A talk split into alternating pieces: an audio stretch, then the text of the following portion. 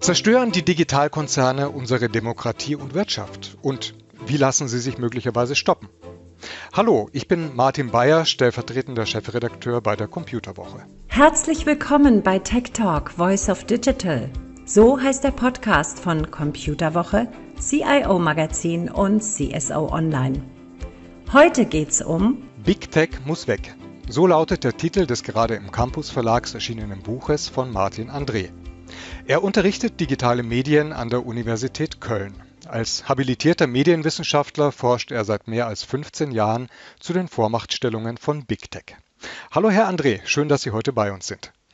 Schönen guten Morgen. Ja, die Herrschaft der Digitalkonzerne, die Sie in Ihrem Buch beschreiben, wie manifestiert sich das aus Ihrer Sicht? Ja, wir können diese Herrschaft der Digitalkonzerne wissenschaftlich ganz genau äh, ermitteln. Und zwar ganz einfach, indem wir uns anschauen, wie viel Mediennutzung entfällt denn auf die digitalen Konzerne? Und das enthält eine riesengroße Überraschung, denn jeder Mensch würde ja erstmal denken, ja, es gibt ja Millionen verschiedene Angebote im Netz. Wir haben ja gerade im Netz kein Vielfaltsproblem, aber das Problem ist, dass, wenn wir uns anschauen, was wird genutzt, dass die, sich diese Nutzung auf ganz, ganz wenige Angebote konzentriert. Das sind hauptsächlich die die Plattform. Jetzt könnte man natürlich sagen, ja, das sind wir als Nutzer und Nutzerinnen natürlich selber schuld. Wir könnten ja auch andere Angebote verwenden, aber genau da ist ein Problem. Das wissen wir Medienwissenschaftler am besten. Das äh, kann man sich eigentlich ganz gut schon mit zum Beispiel dem Buchdruck vorstellen. Wir können nicht aus Medien ausbrechen. Das merken wir bei den Plattformen. Äh, wenn alle unsere Freunde und Freundinnen auf den Plattformen sind, dann sind wir eigentlich lebenslänglich zu diesen äh, Medien und Mediengattungen verhaftet. Das ist eben nicht etwas, was in unserer Macht steht. Und genau das haben die Plattformen für sich zu nutzen gewusst. Und äh, deswegen sehen wir diese extreme Konzentration der ganzen digitalen Mediennutzung auf ganz, ganz wenige Plattformen. Also das freie Internet, von dem wir eigentlich jetzt seit Jahrzehnten träumen und wo wir sagen, ja, unendliche Möglichkeiten hier im, im World Wide Web, im Grunde genommen nur eine Fiktion, ein Traum, eine Illusion, was wir uns vormachen? Absolut. Und das können wir auch medientechnologisch ganz genau beschreiben, denn es ist was ganz Faszinierendes, was da stattgefunden hat. Ich nenne das in dem Buch ja auch eine feindliche Übernahme. Und dieser Begriff der Übernahme, der funktioniert hier so toll, weil es wirklich so ist, dass die Plattform sich selbst über das World Wide Web einfach gesetzt haben. Das Internet war früher einmal eine offene und demokratische Struktur.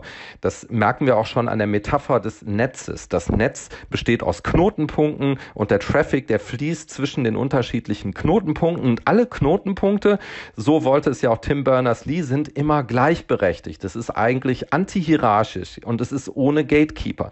Und was haben die Plattformen gemacht? Sie haben sich selber auf einzelne Knotenpunkte äh, in dieser Netzstruktur gesetzt saugen aber natürlich durch die Netzwerkeffekte den ganzen Traffic in die Plattform Silos hoch. Und jetzt kann man es eben mit dieser Metapher eben auch so beschreiben, dass die damit eigentlich das ganze Netz vom Traffic trockengelegt haben. Das heißt, natürlich sind noch diese ganzen Domains da und sie erscheinen als, als Illusion von Vielfalt, aber der Traffic ist hauptsächlich in den Silos der Plattform und wird auch in diesen Plattformen aktiv von den Digitalkonzernen eingemauert, so dass wir eigentlich immer schwerer herausfinden aus den Plattformen. Und das ist natürlich ein massives Problem. Wir haben keine Anbietervielfalt mehr. Die Leute bleiben die ganze Zeit auf ganz wenigen Plattformen.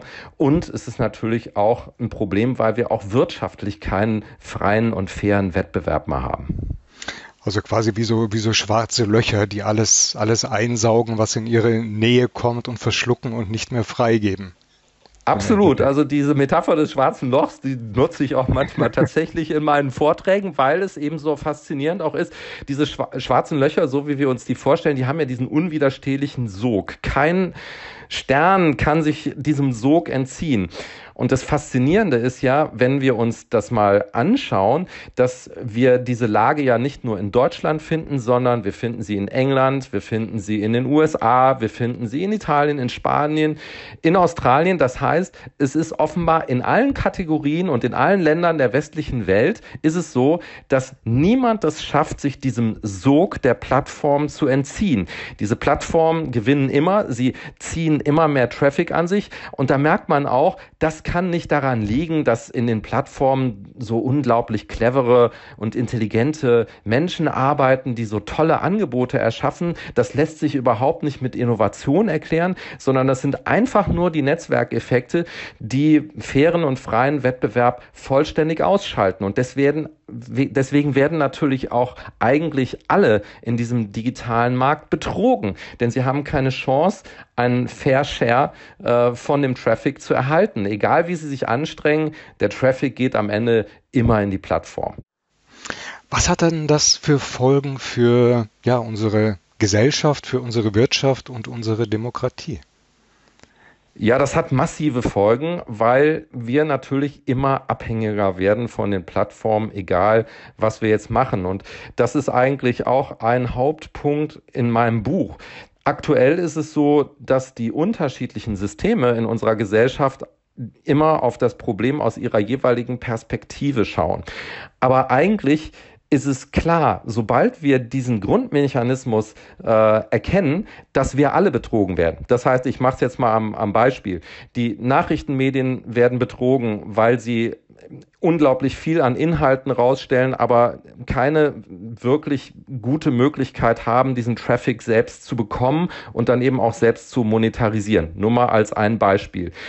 Die äh, Markenkonzerne ist zum Beispiel ein weiteres Beispiel in meinem Buch. Die haben seit mehr als 20 Jahren jetzt riesengroße Beträge ausgegeben, zum Beispiel in Content-Marketing-Maßnahmen, um ihre eigenen starken Präsenzen aufzubauen und schaffen das auch nicht. Obwohl sie so unglaublich viel Geld ausgegeben haben, schaffen die das auch nicht.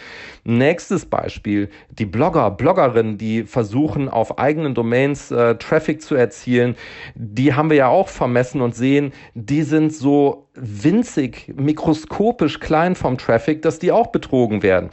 Ein wieder anderes Beispiel, der öffentlich-rechtliche Rundfunk, der sogar gebührenfinanziert teilweise dann Inhalte auf Plattformen einstellt, weil sie sonst es einfach nicht schaffen, den Traffic auf eigenen Medi Mediatheken zu, äh, zu bekommen. Ja, oder denken wir uns an E-Commerce. Warum schafft das keiner wirklich gegen Amazon mitzuhalten? Ja, da ist die Situation für die Händler äh, dieselbe. Und es ist natürlich so, dass es am Ende für uns alle Menschen ein Problem ist, egal wer irgendetwas im Netz versucht, ähm, hilft am Ende den Digitalkonzernen, weil die Digitalkonzerne im Besitz des Maschinenraums sind. Sie können darüber bestimmen, wohin der Traffic geht.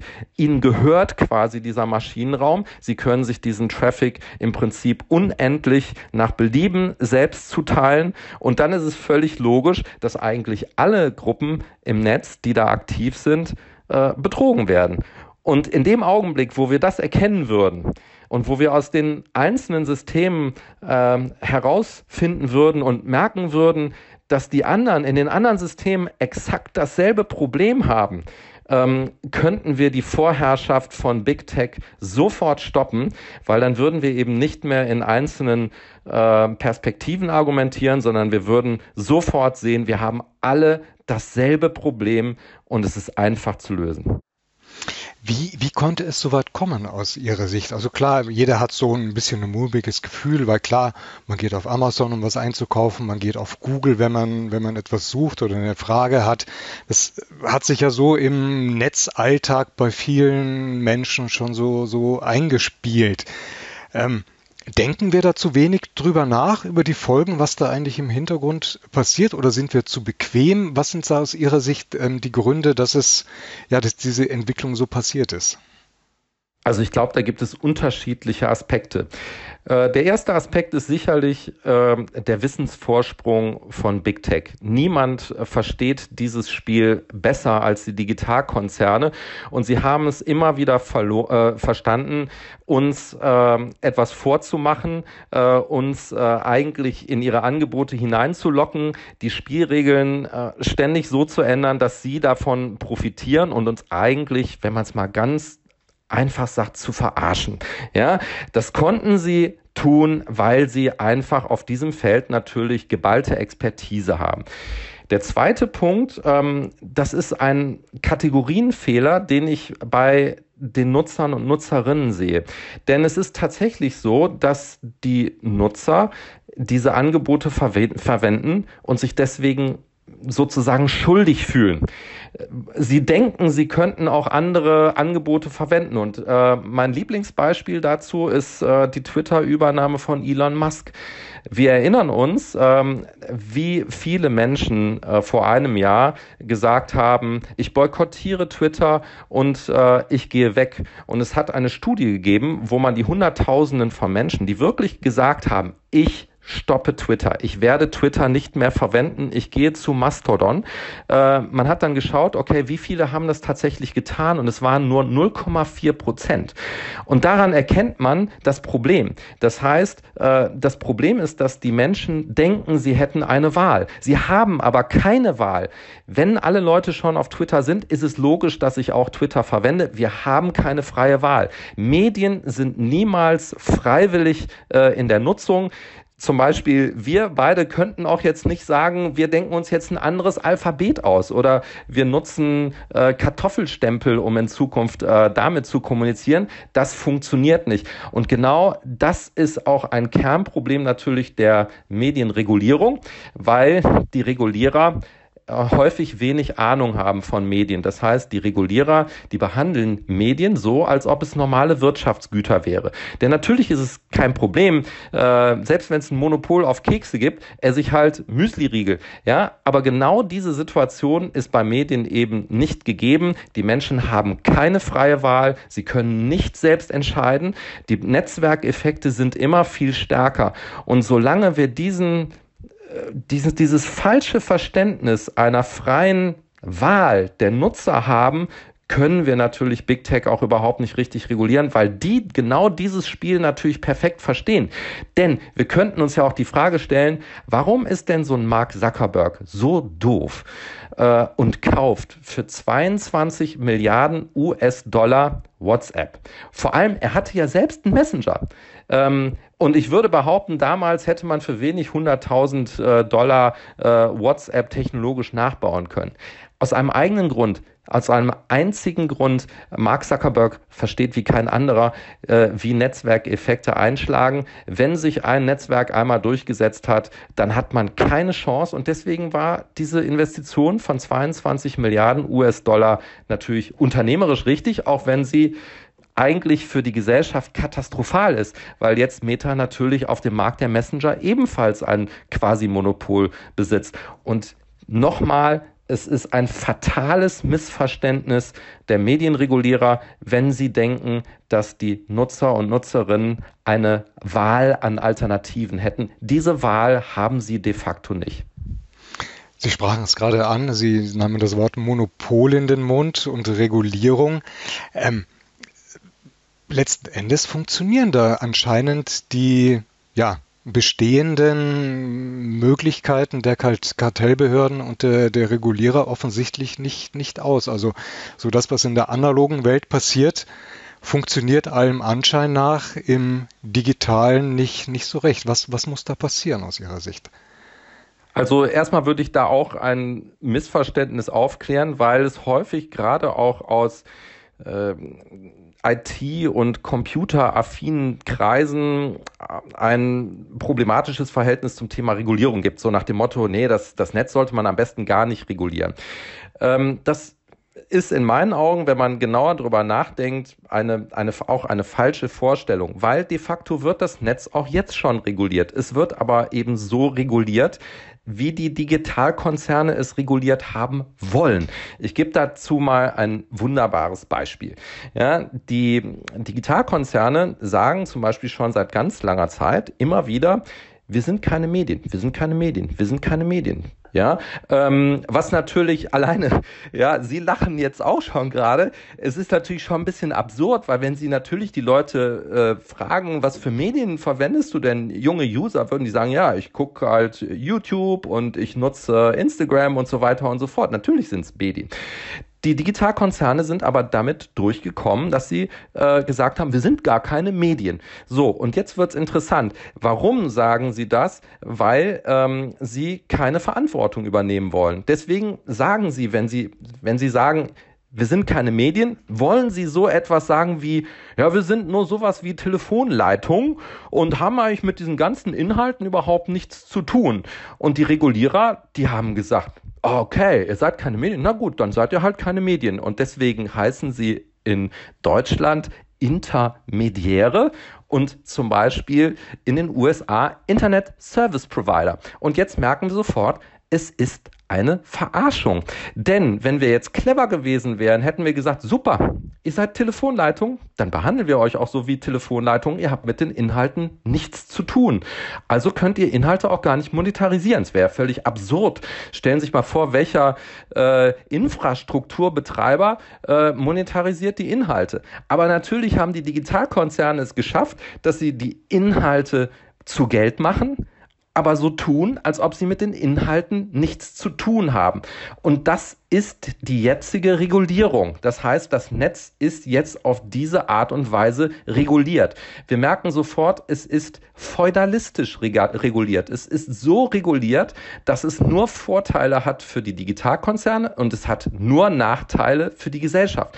Und deswegen ist es mir so wichtig, diesen Irrglauben äh, zu beseitigen ja, besser nicht das Netz regulieren. Das Netz ist schon reguliert. Es ist falsch reguliert. Es ist eigentlich nach den Vorgaben der Digitalkonzerne reguliert. Und wir sollten uns überlegen, ob wir nicht weil wir nicht China sind, wir sind nicht Nordkorea, das Netz gehört uns, wir sind freie Menschen in einer freien Gesellschaft. Dieses Internet ist unser Internet, es ist nicht das Internet der Plattform und deswegen können wir es nicht nur feudalistisch regulieren, wie es jetzt der Fall ist, sondern wir können es demokratisch, freiheitlich, liberal regulieren. Wir können es so regulieren, dass jeder Teilnehmer in diesem digitalen Markt eine Chance hat. Wie befreien wir jetzt das Internet? Von der Herrschaft der Big Tech? Ja, ich habe da ja so ein paar äh, Ideen zusammengestellt und ich habe auch aus ähm, sicherlich provokativen Gestus heraus gesagt, das ist einfach zu lösen. Wenn wir das lösen wollen, können wir das in zwölf Monaten lösen. Und ich würde auch mal in dieser Zeit der schrecklichen Krisen, äh, wir denken mal an den Klimawandel oder wir denken an den Ukraine-Krieg, äh, sagen, wie viel Hoffnung uns das geben kann. Schauen wir uns ein Problem an wie den Klimawandel. Wir müssten Trilliarden Euro ausgeben weltweit, um dieses Problem zu lösen. Oder schauen wir uns ein Problem an wie den Ukraine-Krieg. Wahrscheinlich müssen Hunderttausende von Menschen ihr Leben opfern, um dieses Problem zu lösen. Ja, und wir haben hier ein Problem, das einfach zu lösen ist. Null Euro kostet es zu lösen. Kein Mensch muss sich irgendwo in Gefahr begeben. Niemandem wird dabei ein Arm gebrochen oder äh, äh, wird sich auch nur ein Fuß verstauchen. Äh, es ist erstmal einfach zu lösen, denn das ist erstmal das Schöne an diesen Themen. Äh, wir können sie frei selbst bestimmen. Und äh, die Maßnahmen, die ich vorschlage, die sind eigentlich relativ einfach und relativ ähnlich. Wir müssen Vielfalt wiederherstellen. Und äh, da kann ich ein paar Beispiele nennen. Also ein, ein typisches ähm, Feld, äh, wo man schnell äh, Hilfe schaffen kann, ist das Thema Outlinks. Ähm, ich mache mal das Outlink-Thema ähm, äh, als Beispiel, damit man sieht, wie die jetzige Situation ist. Momentan ist es so, dass äh, die Plattform die Outlinks, also die Links nach draußen, ähm, weitgehend herunterreguliert haben. Entweder kann man es gar nicht mehr machen oder äh, Posts mit Outlinks werden total krass benachteiligt, sodass sie kaum noch Sichtbarkeit bekommen. Wir können morgen festlegen, ihr seid doch Plattformen. Wenn ihr Plattformen seid und auf dem User-Generated Content ähm, basiert, dann müsst ihr Outlinks überall zulassen. Und zwar auf der Ebene der Überschrift, auf der Ebene äh, äh, des Bildes, auf der Ebene des Textes. Wir haben diese Regel eingeführt und ihr seid Plattform. Wenn ihr Plattform seid, habt ihr viele Vorteile. Das ist ein Nachteil. Wenn ihr diesen Nachteil nicht ähm, in Kauf nehmen wollt, alles klar, überhaupt kein Problem. Stellt bitte Redaktionen ein. Wenn ihr aber Inhalte äh, von Nutzern in eure Plattform stellt, dann muss es Nutzern auch freigestellt sein, diese Inhalte mit Outlinks zu versehen. Und alleine daran, an diesem winzigen Beispiel merken wir, wenn wir das morgen einführen würden, würde sofort der Traffic aus den Plattformen wieder rausführen. Natürlich Natürlich müsste es dann auch so sein, dass man übrigens nicht innerhalb der Plattform, wie zum Beispiel bei Instagram, dann die Outlinks konsumiert, sondern dass diese Links wirklich dazu führen, dass man diese Entscheidung ernst nimmt. Der User will dieses Angebot nutzen. Ich komme aus der Plattform heraus und nutze dann ein neues Angebot. Nur mal als Beispiel. Alleine diese Maßnahme, das können Sie auf einen winzigen Zettel draufschreiben. Das können wir in sechs Monaten umsetzen. Und alleine das würde eine radikale Liberalisierung und Befreiung der Traffic-Flüsse verursachen. Es gibt ja jetzt Bestrebungen in Europa, mittlerweile auch in den USA, äh, Big Tech in die, in die Schranken zu weisen. Ich denke an den, den Digital Markets Act hier in der EU. Ähm, in den Vereinigten Staaten werden mittlerweile auch parteiübergreifend erstaunlicherweise Initiativen vorbereitet. Ähm, ist das für Sie der richtige Weg oder ein erster Schritt in die, in die richtige Richtung? Und vor allem, also ist das auch zielführend, wird auch schnell genug passieren?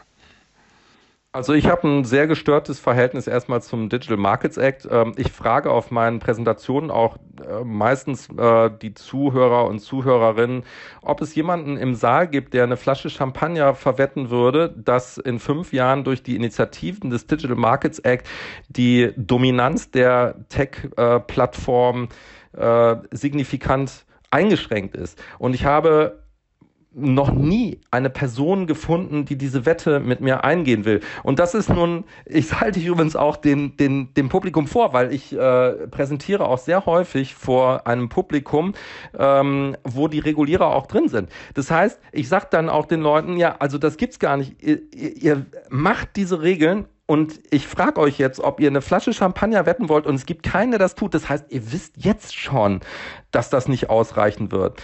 Tatsächlich ist es so, dass der aktuelle Vorschlag aus den USA mich auch überrascht hat. Denn äh, tatsächlich haben wir in den USA in den letzten Jahren sehr viele solche Initiativen gesehen, die es nie äh, weit gebracht haben. Elizabeth Warren ist da ja auch schon, kann man sagen, äh, äh, ein verbranntes äh, Kind quasi, weil äh, sie das schon seit so vielen Jahren äh, äh, probiert hat. Und wir haben noch letztes Jahr Initiativen gesehen, die es überhaupt nicht bis zur Abstimmung gebracht haben. Wenn man sich jetzt anschaut, was die machen wollen, hm, finde ich es total interessant, dass sie eine spezifische Behörde nur für diese Digitalkonzerne schaffen wollen. Das halte ich für eine sehr clevere Idee, weil wir einfach merken, dass die Behörden, äh, die sich eben nicht hauptsächlich mit diesen Themen auseinandersetzen, dass die einfach mit der Geschwindigkeit nicht mithalten können. Trotzdem wären die Maßnahmen, die aktuell da diskutiert werden, in meinen Augen ebenfalls nicht weitreichend genug, um wirklich diese Vormacht abzuschließen abzustellen. Wenn wir diese Vormacht äh, abstellen wollen, das Netz liberalisieren wollen, müssen wir weitaus radikalere Maßnahmen ergreifen. Wie sollte das Internet aus Ihrer Sicht aussehen? Was ist, was ist Ihr Herzenswunsch? Ich habe gelesen in Ihrem Buch, Sie, Sie nennen es, es soll vielfältig sein, aufregend und, und wild. Beschreiben Sie doch kurz zum, zum Abschluss ein paar Worten, wie, wie Sie sich so ein Internet vorstellen. Ich stelle mir ein Internet ähm, äh, so vor, dass alle eine Chance haben, dass ähm, wir alle gleichsam auch von den Vorteilen des Internet partizipieren, dass die Communities äh, eine Möglichkeit haben, äh, auch in die Gestaltung der Plattform einzugreifen.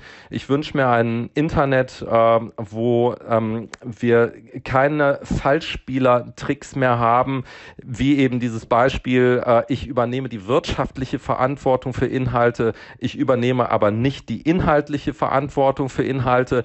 Das sind Taschenspielertricks, die müssen wir sofort abschaffen. Ich wünsche mir ein Internet, äh, in dem der Traffic frei zirkuliert, in dem nicht äh, eine Handvoll US-Giganten das Sagen haben. Und vor allem, ich wünsche mir ein Internet, in dem diese Digitalkonzerne auch nicht die Kontrolle über unsere politische Öffentlichkeit gewinnen. Denn das wird ja das Hauptproblem sein. Wenn wir jetzt die aktuelle Entwicklung nochmal fünf bis zehn Jahre in die Zukunft ähm, weiter äh, extrapolieren, dann wird es so sein, dass wir hauptsächlich nur noch Plattformen als unsere Medien haben werden. Was wiederum bedeutet, dass diese Medien nicht mehr für uns zugänglich sind in dem Sinne, dass sie eben äh, in den USA sind und dass die Inhaber dieser Medien damit machen können, was sie wollen. Das sehen wir jetzt auch aktuell an Elon Musk. Und da ist meine Lieblingsfrage ja, was passiert denn dann mit zum Beispiel, stellen wir uns einen Politiker vor, der ähm, wirklich was gegen Digitalkonzerne unternehmen will, der aber vollständig von den Digitalkonzernen abhängig ist, weil natürlich die ganzen Traffic-Flüsse für ihn als Politiker von den Plattformen äh, kontrolliert werden.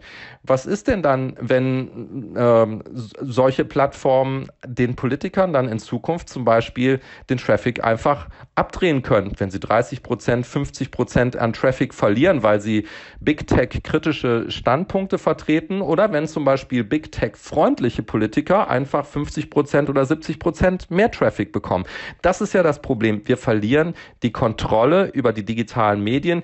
Die liegt dann in den USA und das kennen wir ja alle jetzt schon, weil es gibt jetzt schon die Betroffenen, zum Beispiel deren Accounts aus irgendeinem Grund gesperrt sind. Ähm, und wo rufen die dann an? Wo ist die Hotline? Rufe ich dann bei Facebook in Deutschland an? Rufe ich dann in den USA an? Wo melde ich mich denn dann? Ja? Äh, oder äh, versuche ich es bei Elon Musk persönlich? Wir merken ja schon, wenn wir drüber reden, es ist absolut absurd. Es ist völlig inakzeptabel, demokratiepolitisch, dass wir keine Kontrolle über unsere politische Öffentlichkeit mehr besitzen setzen. Und deswegen müssen wir da ran. Wir müssen die Systeme kontrollieren, bevor uns die Systeme kontrollieren. Und wir müssen eine feudalistische Regulierung abschaffen und durch eine demokratische und freie und liberale Regulierung ersetzen. Ja, die Kontrolle und Macht der Big Tech-Konzerne reicht viel weiter, als viele von uns denken. Das muss aber nicht so sein, sagt Martin André. Wir können uns unser freies Internet zurückholen. Ja, vielen herzlichen Dank, dass Sie heute bei uns waren. Das war eine weitere Folge von Tech Talk Voice of Digital. Mein Gast heute war Martin André, Medienwissenschaftler an der Uni Köln. Ich bin Martin Bayer von der Computerwoche. Danke an alle, die heute zugehört haben. Tschüss und machen Sie es gut. Vielen Dank auch. Und wenn Sie jetzt noch Fragen haben, dann schreiben Sie uns eine E-Mail an podcast.idg.de. Ihnen hat die Episode gefallen? Dann hören Sie auch in unsere anderen Tech Talks rein. Uns gibt's überall da, wo es Podcasts gibt.